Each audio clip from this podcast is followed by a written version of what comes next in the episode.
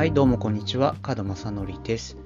年を取ったからかもしれませんけど最近あんまりというかあの全然興味がなくなっちゃったんですけど昔は情報管理とか、まあ、タスク管理とか、まあ、そういうのどうやってやるかっていうのすごく血眼になってた時期がありました。えっ、ー、と昔は今もそういうのかもしれませんけどライフハックというふうに呼ばれていて私もですね昔その技術評論者のライフハックスプレスというムック本に記事を書いたこともあります。まあ、今こうやって検索してみると、まあ、ドットインストールの田口さんとか、えーとまあ、最近だと何でも Python プログラミングという本を書かれた平林淳さんとか、あとはまあ T 和田さんとか角谷さんとか、まあ、いろんな、えーと、メンバーが執筆されている、まあ、ムック本になっています。まあ、すごく懐かしいですね。で、そういうライフハック的なものに興味をなくした今、えーと、僕がどうやって情報管理とかタスク管理とかをしているのかっていうお話をしたいと思います。といってもね、あのずっとあの変わってないのですごい古い感じがするかもしれません。なのであんまり参考にならないかもしれませんけどね、まあこんな感じですよということで、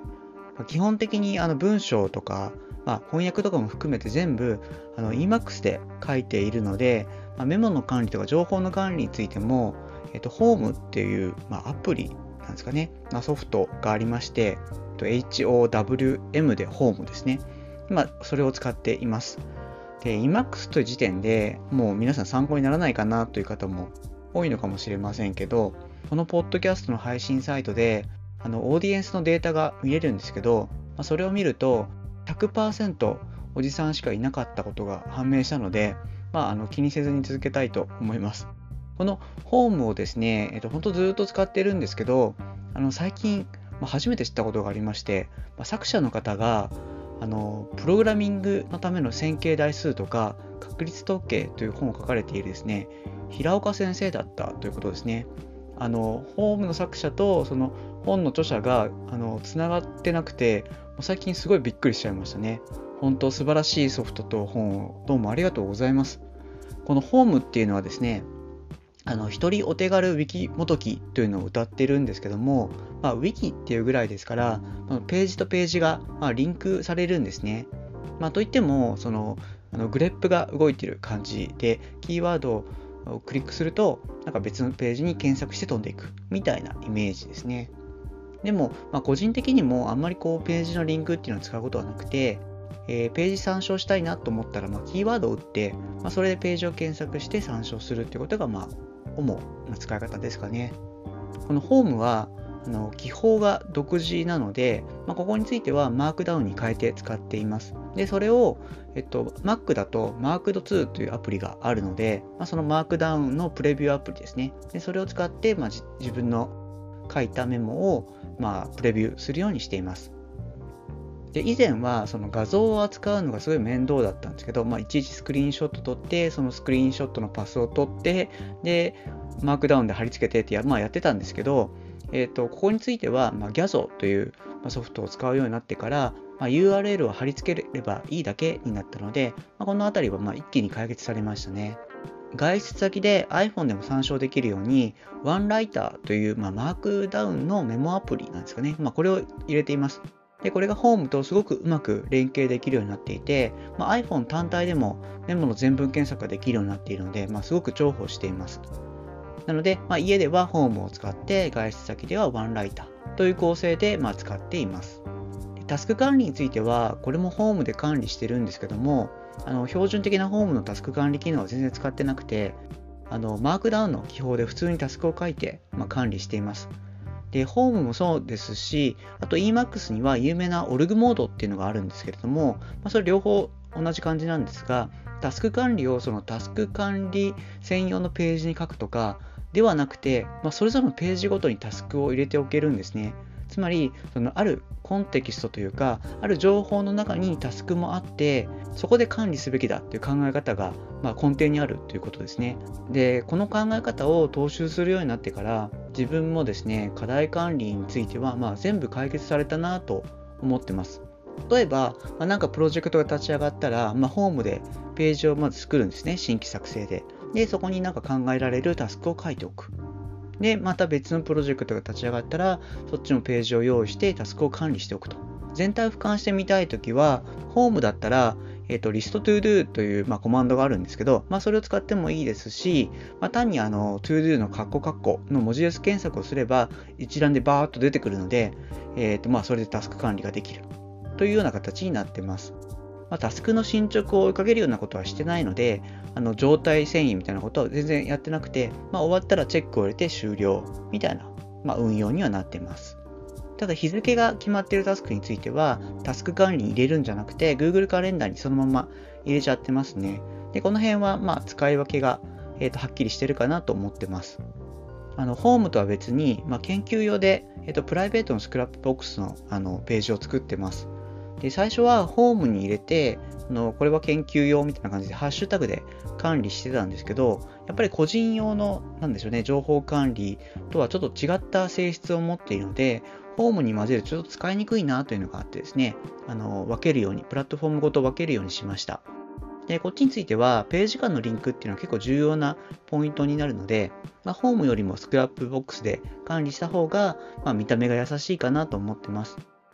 Scrapbox の方には自分の考えとか、まあ、文章とかあんまり書いてなくて、まあ、基本的には誰かの本の要約とか、まあ、読んだ論文のメモとかばっかりで、ま、基本的に自分の書いたものは入れないというルールを、えー、と課してます。で自分の書いたものは、えー、とホームに入れてで自分じゃないものは、まあ、スクラップボックスという感じで、まあ、使い分けているようなイメージですかね。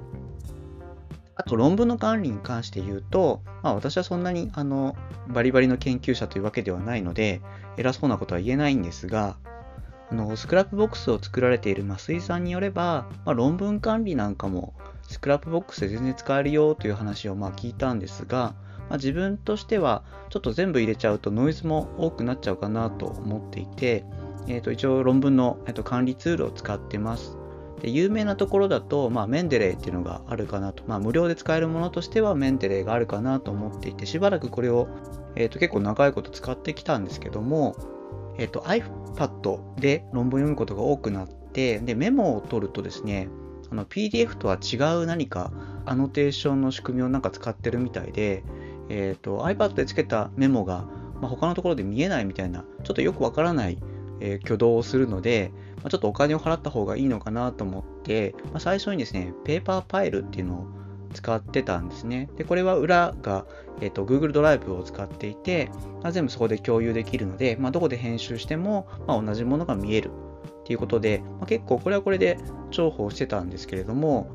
なんか、なんか動きがあまり気に入らないというか、ちょっと使い勝手が悪いなと思うようになって、今はですね、えっ、ー、と、リードキューブというのを使ってます。これも別に何か出来がいいというようなソフトではないんですけど、まあ最低限のことはえー、できますし、まあ、iPad で見てもブラウザで見ても同じような、まあ、論文のメモが見えるっていうので、まあ、一応は最低限の動作はできるみたいな感じですね。あと、えっ、と、関連の論文が出てくるっていうのもちょっといいかなとは思ってます。まあ、これまで3つ使ってきてますけど、まあ、どれが一番いいっていうのは特にないんですが、まあえーと、データベース化しておくってことはま重要かなと思うので、まあ、自分に合ったものを使うと良いのかなと思ってます。で、一人の時は、まあそういう感じでツール使ってるんですけども、複数人でまあ仕事をしたり作業をしたりっていう時は、まあ、まず Scrapbox を用意して、そこに情報を書き込むというところから始めてますね。あとはチャット用に Slack か、まあ、Discord を用意するかって感じですね。で今ですね、武田武さんとか、あと角谷さんが、えーと、立ち上げられた生き生きウェブというところにまあ参加させてもらってるんですけども、まあ、そこだとですね、 Scrapbox のあの diff を Discord に流してるんですね。でこれがすごくいいなと思っています。で、まあ、 Scrapbox の機能として、まあ、以前からそれはまあできていたことなんですけど、まあ、自分が使っていた Slack だと、まあ、無料版が多いので、まあ、無料版だとですね、メッセージ数の上限があって、その DIF を流すみたいな、えー、と符号的な使い方あまりやってなかったんですけども、これやると全然いいなと思いました。まあ、DIF を見てスクラップボックスのページに飛んだり、まあ、そこでコメントしたり、まあ、いろいろこう、えっ、ー、と、すごく懐かしい感じもあります。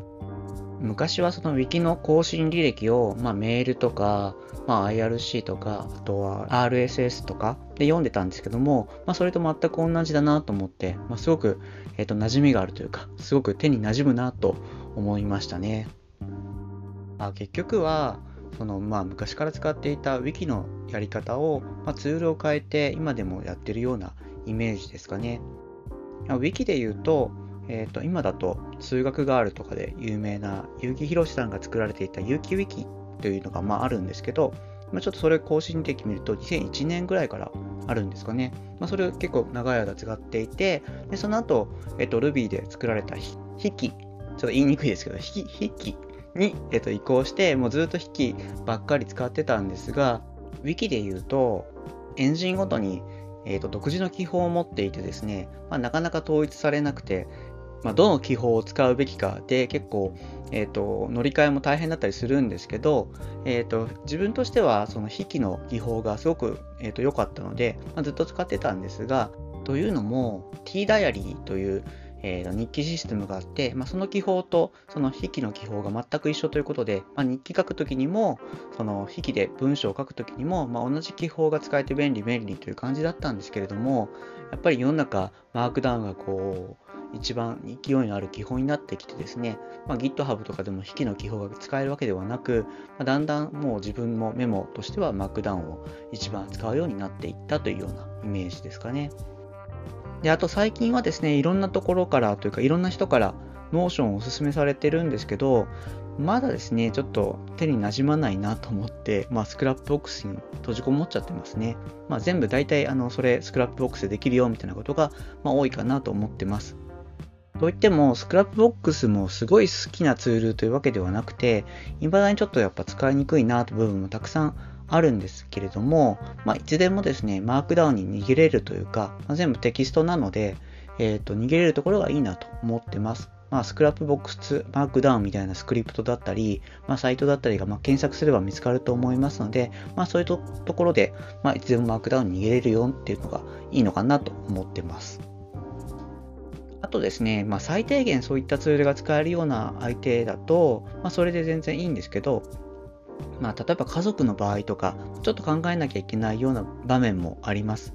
まあ、たまにですね、夫婦、まあ、両方エンジニアで、まあ、情報共有ツールを2人で使いこなしてるみたいな、えー、と話を見たりしますけど、うちの場合は奥さんが全然そういう感じではないので、ま、基本的には Mac の、あるいは iPhone のデフォルトアプリのメモで、えー、と情報共有はしてますね。まあ、だいぶ平凡ですけどね、まあ、家庭で、ま共有する情報量ってそんなにあるわけではないので、まあ、別にあのデフォルトのアプリで済んでますね。というわけで今日は情報管理とか、ま、タスク管理の方法を紹介しました。えー、ま、全然変わってなくて新鮮味が全然ないんですけど、まあ、皆さんのおすすめのツールとかがあればぜひ教えていただければと思います。あ、それじゃあまた次回。